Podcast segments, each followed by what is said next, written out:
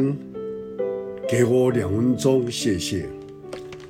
在旧约圣经智慧书里面的雅歌二章十五节说，要给我们擒拿狐狸，就是毁坏葡萄园的小狐狸，因为我们的葡萄正在开花。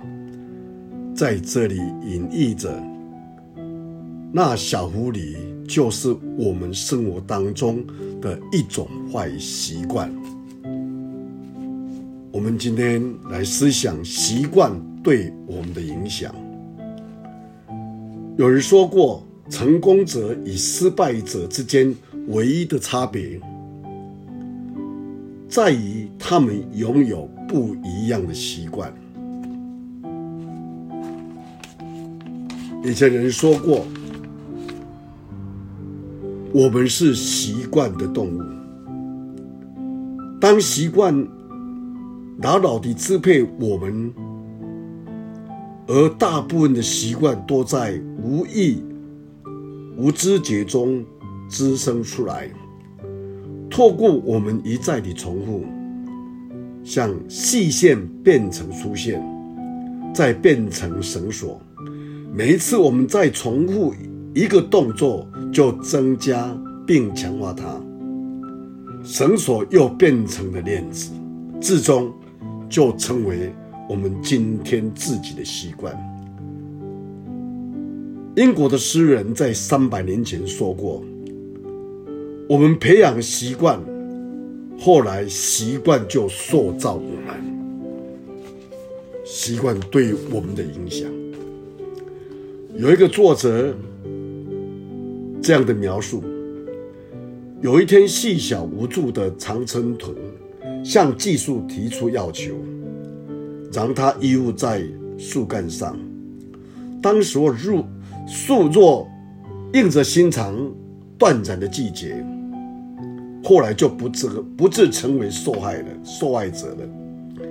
但技术既然同意让常春藤。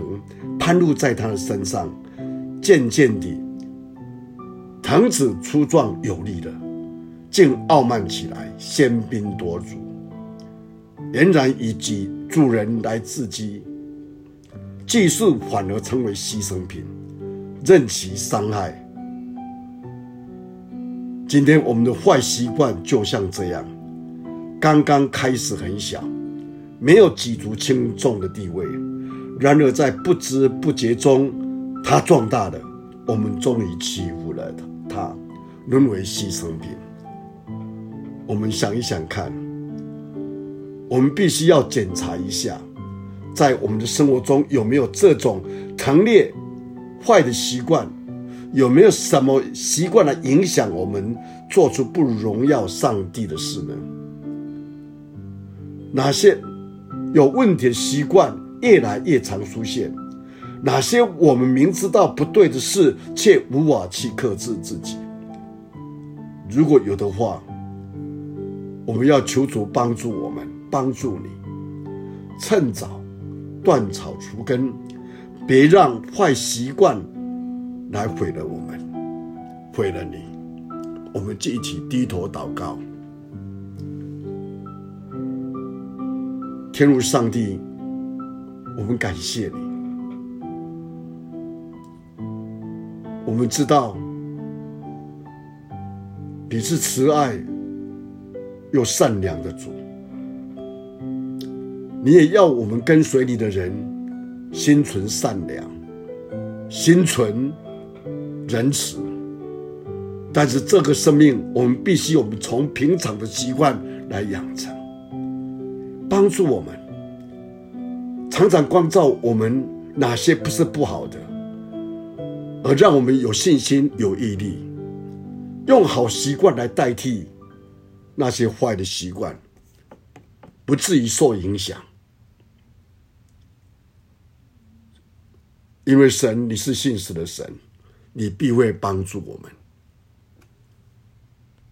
请你继续带领我们今天的脚步在你面前。将祷告祈求，奉主耶稣基督的圣名，阿门。